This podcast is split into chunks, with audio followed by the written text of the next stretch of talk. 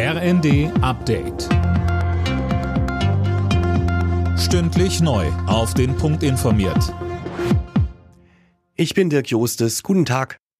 Die umstrittene Super League im europäischen Fußball könnte doch noch kommen. Der Europäische Gerichtshof hat nun die Tür für die Milliardenliga aufgemacht. Fabian Hoffmann mit den Hintergründen. Die beiden Verbände FIFA und UEFA haben vor dem EuGH eine Niederlage kassiert. Sie dürfen Clubs und Spieler nicht verbieten, an anderen Wettbewerben wie eben der Super League teilzunehmen, weil das gegen das Wettbewerbsrecht verstößt. Geklagt hatten unter anderem Real Madrid und der FC Barcelona. Beide Teams setzen sich besonders für die Super League ein. Die Pläne dafür waren 2021 krachend gescheitert. Neben der UEFA-Drohung auch wegen heftiger Kritik, unter anderem auch von deutschen Vereinen. Die Lokführergewerkschaft will im neuen Jahr drei bis maximal fünf Tage am Stück streiken. Das kündigte GDL-Chef Wieselski in der Rheinischen Post an.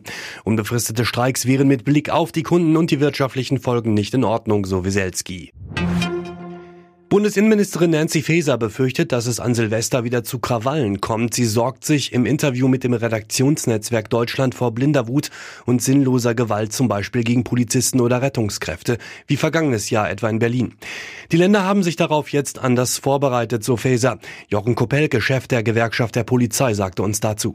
Es wird in vielen Teilen Deutschlands ein tolles neues Jahr, aber wir Polizistinnen und Polizisten, dass wir in einigen wissen, dass wir in einigen Gebieten auch angegriffen werden. Also werden wir uns darauf einstellen, reagieren zu können und das auch stark und robust.